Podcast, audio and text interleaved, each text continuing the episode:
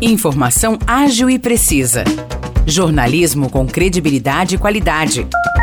92 News. 92 News. O podcast do Jornal da 92.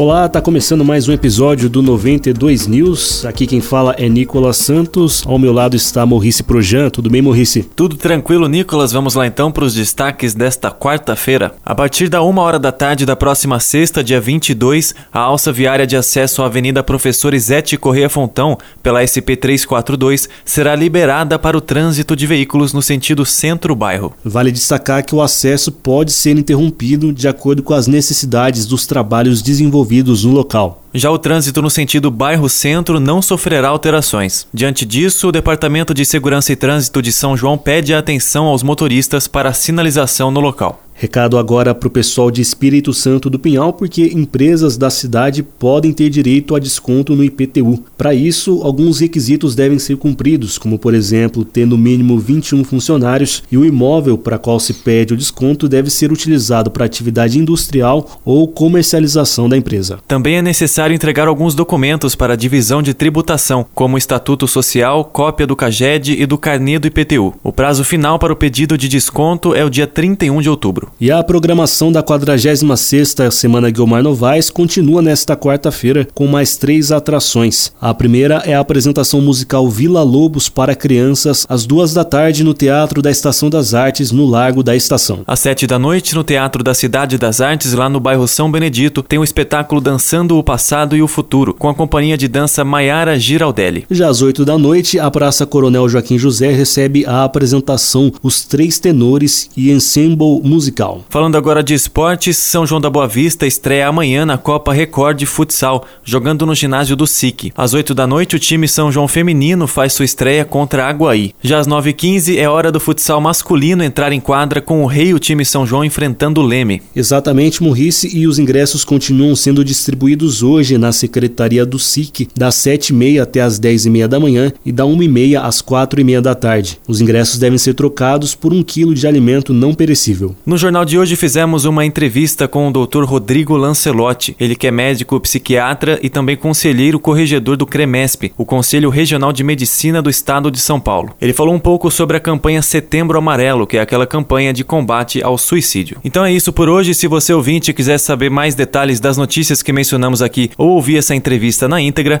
é só ir até a nossa página no Facebook 92FM São João. Lá tem o jornal de hoje. Muito obrigado, Nicolas. Tamo junto e até o próximo episódio. Aquele abraço abraço, Morrice. Obrigado, pessoal. Até logo.